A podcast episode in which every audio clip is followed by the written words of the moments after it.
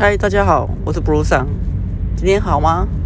今天是二零二一年一月一号，我们终于告别了二零二零年，迎来了新的一年。那在这一天的过程当中呢，我想大家应该都有到外面去跨年，虽然没办法去跨年，也有在电视上跨年。那谈起跨年呢，我有几个不错的经验。特别的经验想要跟大家分享。大概几年前有一次呢，我跟家人就是到了要到合欢山上面去做跨年。对，那结果呢发生什么事？你猜？就是我们大概在十二点，就是看完剑湖山的烟火之后呢，就往合欢山出发。结果呢，没想到。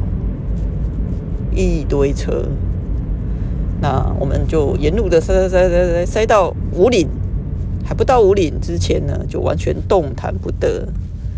那结果呢？因为整个晚上都在塞车，那那个时候已经天色已经感觉有点微亮了，那我们就要去找厕所，所以呢，我们就跑到五岭的那边有一个公厕。那结果呢？想不到，哇！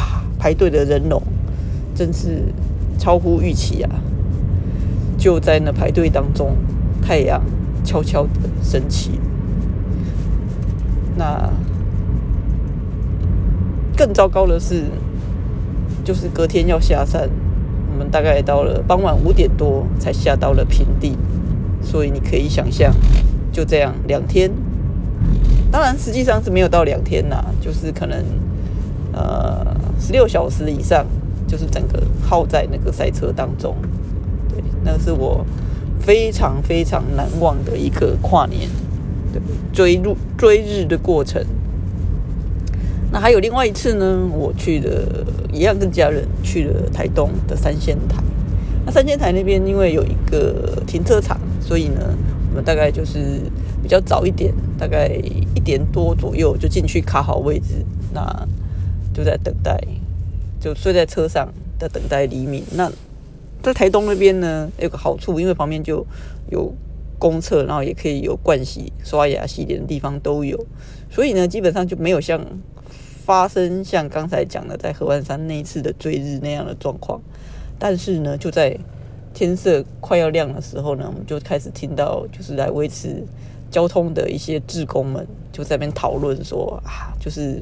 就是在跟游客里面讨论说，哦，今年的嗯云看起来很多，有可能看不到太阳日出，这样有可能看不到。然后那志工就说，哦，他已经来十几年了，但是从来没有一次有看过。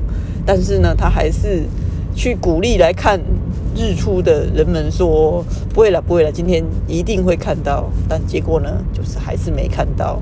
对，以上呢就是两次路上。追日的过程两次都失败，对，那我觉得在元旦要看到太阳这件事情，要看到日出、旭日东升这件事情，真的是可遇不可求。你有吗？你有去看到过日出吗？那如果有，欢迎你跟 Blue 上来分享。好，今天就这样了。那这是不路上的五四三时间。今天谢谢你的聆听。今天是二零二一年一月一号，我一定要强调，再次强调一次，祝大家新年快乐，拜拜。